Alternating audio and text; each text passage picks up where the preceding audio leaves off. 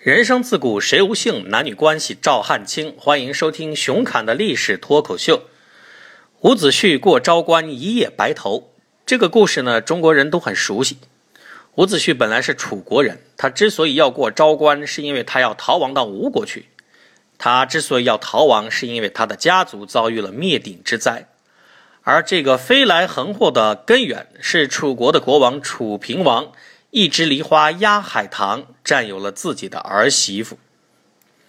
这件事情本来跟伍子胥家族八竿子打不着，但是很不幸，伍子胥有一个坚持原则的父亲。当国王的幸福来自践踏原则时，坚持原则的人就显得非常碍眼。伍子胥的父亲叫伍奢，是楚平王太子熊建的老师，太子太傅。他的助手，也就是太子少傅，叫费无忌。费无忌这个人脑子很灵光，他其实不太甘心陪太子读书，因为这是一个吃力不讨好的差事。太子如果不喜欢一个老师，那么当了国君以后也不会突然喜欢他、重用他。就算太子喜欢一个老师，也往往把他视为老夫子、书呆子，很少授予大权。费无忌的出路在于另攀高枝，而比太子更高的高枝，就只能是楚平王本人了。机会垂青有准备的人。熊建成年了，楚平王委托费无忌到秦国去给太子娶媳妇，其实就是和秦国王族结成政治联姻。新媳妇很漂亮。费无忌本来应该护送新人回到楚国，但他已经有一个完美的计划，不能在路上跋山涉水的耽误时间，所以给马车换上最好的秦国战马，从陕西出发，一路进入湖北，长驱抵达首都江陵。不回家，直接进宫。楚平王很奇怪，你怎么一个人回来了？你应该陪着准太子妃一起回来才对呀。禀大王，现在不是准太子妃，是王妃。什么意思？我觉得大王为国家操劳，劳神费力，需要身心愉悦。批阅文读最好红袖添香，入夜安寝需要佳人暖被。身为国母者，必须国色天香，仪态万方。大王用着舒服，臣民看着养眼。我这次在秦国选到的就是这样一名美女。楚平王说：“真有这么好吗？”费无忌说：“太子还小，有的是机会再选。而且身为儿子，应该孝敬父亲，好吃的好穿的进贡给父亲。好女人也不应该例外呀。所以我先回来了。”请大王自己迎娶秦国公主，现在还来得及改聘书。楚平王乐颠颠的就同意了。古代父亲抢了儿子媳妇的事情并不少见，而且春秋时期中国人的观念远远比后代开放。身处南方、深受少数民族文化濡染的楚国贵族就放得更开。楚平王直接插一杠子，将准太子妃直接变成王妃，而且史书说他。绝爱性之，就是爱得一塌糊涂。然后给太子熊建另选了媳妇，费无忌呢也不再做太子少傅，另有任命，仕途一片光明。看来自古至今，伺候好领导的下体一直是一条升官捷径。楚国的风气虽然开放，但楚国男人的自尊心却不会打折。太子听说给自己娶的媳妇直接摆到父亲床上去了，心里本来就有气。但是面子上还得撑着，跑去恭贺父亲迎娶新妇。跪拜完毕，抬头一看，这个原本要躺在自己怀里，现在已经成为法律上自己母亲的人，是那么美丽明艳，令人窒息，内心的悲愤就更加汹涌。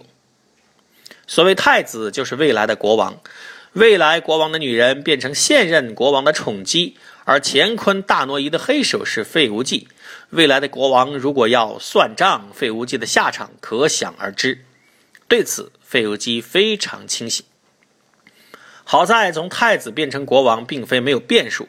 更有利于费无忌的是，楚平王在秦国公主那里播下的种子，很快发芽开花结果，瓜熟蒂落，取名叫熊枕。楚平王爱其母及其子，只要运作得当，这个孩子就能取代熊建成为太子。